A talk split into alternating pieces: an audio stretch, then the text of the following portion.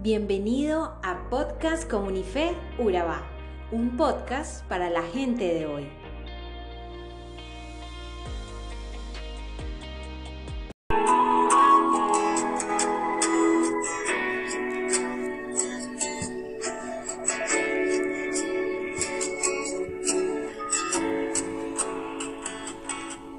Tal vez has escuchado hablar de la Trinidad, el Padre, el Hijo y el Espíritu Santo. ¿Alguna vez te has preguntado qué puede significar eso? Bueno, muy bien, bienvenido hoy a nuestra segunda clase de Esenciales en la vida cristiana. La Trinidad es un concepto extraño. ¿Acaso existe un solo Dios o existen tres dioses? La mayoría de la gente cree en algún tipo de divinidad. Judíos y musulmanes son monoteístas, creen en un solo y verdadero Dios hindúes, budistas y adherentes a la mayoría de las regiones tribales ponen su fe en muchos dioses distintos. Ellos son politeístas. Y en el medio, en el medio quedamos los peculiares cristianos. Por casi más de dos mil años hemos sostenido que sí, que hay un solo Dios, pero que existe en tres personas distintas, Padre, Hijo y Espíritu Santo. Juntos forman la Trinidad. Qué extraño, ¿verdad? ¿Cómo funciona eso? ¿Acaso eso no se parece más a creer en tres dioses y no en uno? La realidad es que la palabra Trinidad no aparece en ninguna parte de la Biblia. No hay pasajes bíblicos que expliquen explícitamente a Dios como un ser trino. Sin embargo, sí tenemos muchos pasajes que evidencian a Dios como tres en uno. Incluso Jesús mismo oró a Dios como su Padre. Él habló y actuó como si Dios fuera distinto de él. Jesús también habló de otro ayudador, el Espíritu Santo. Cuando Jesús dejó la tierra, dijo que su Espíritu vendría y habitaría en los corazones de sus seguidores, llevando la presencia real de Dios y guiándolos en la verdad y la vida.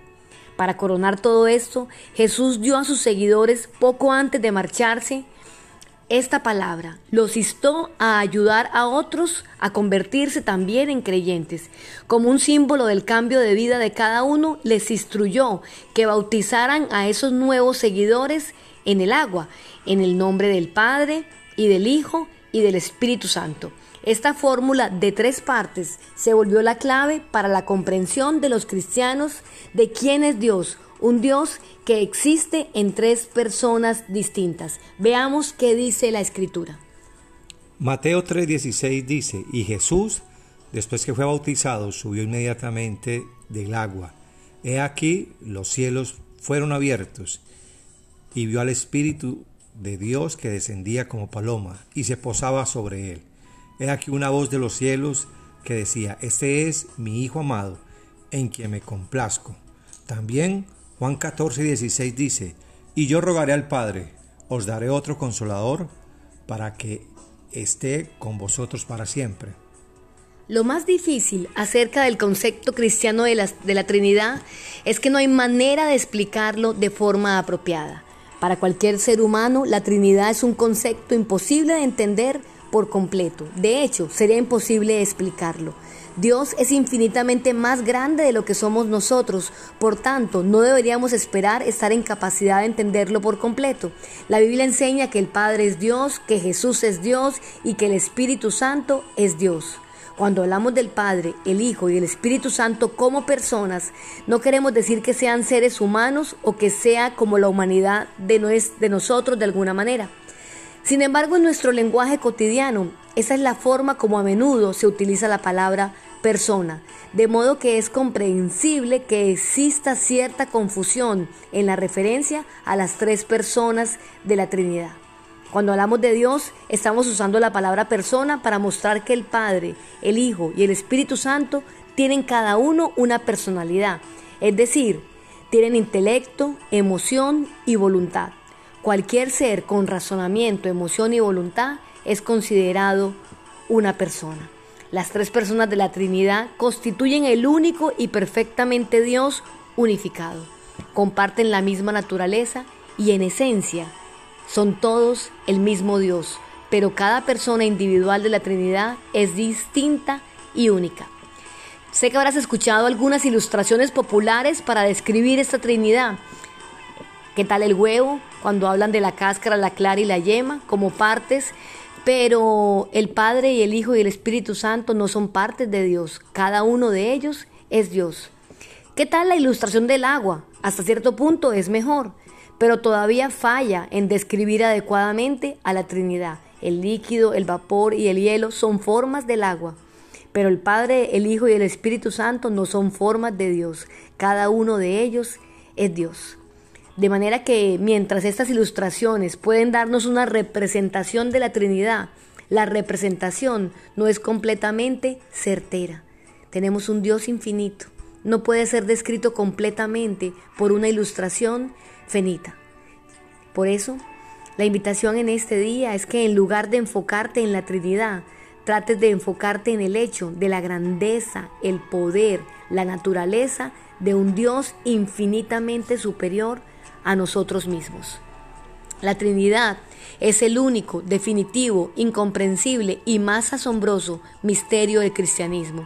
Es la revelación de quién es en realidad nuestro Creador Todopoderoso. No solo un Dios, sino un ser infinito que existe en la eternidad como tres personas iguales e infinitas, circunstanciales pero distintas. El origen de la doctrina de la Trinidad es la Biblia y la palabra de Dios para nosotros es la Biblia.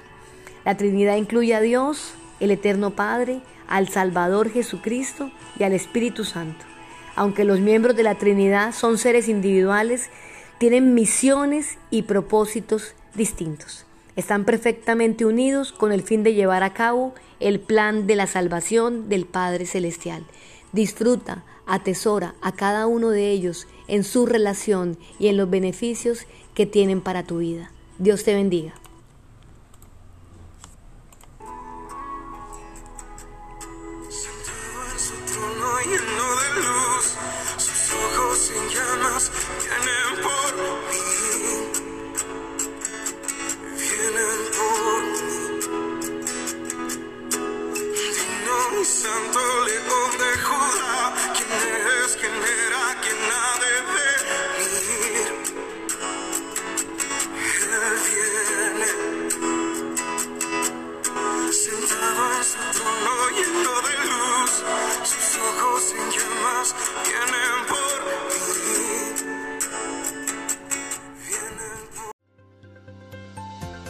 Somos Comunife Urabá, un lugar para la gente de hoy.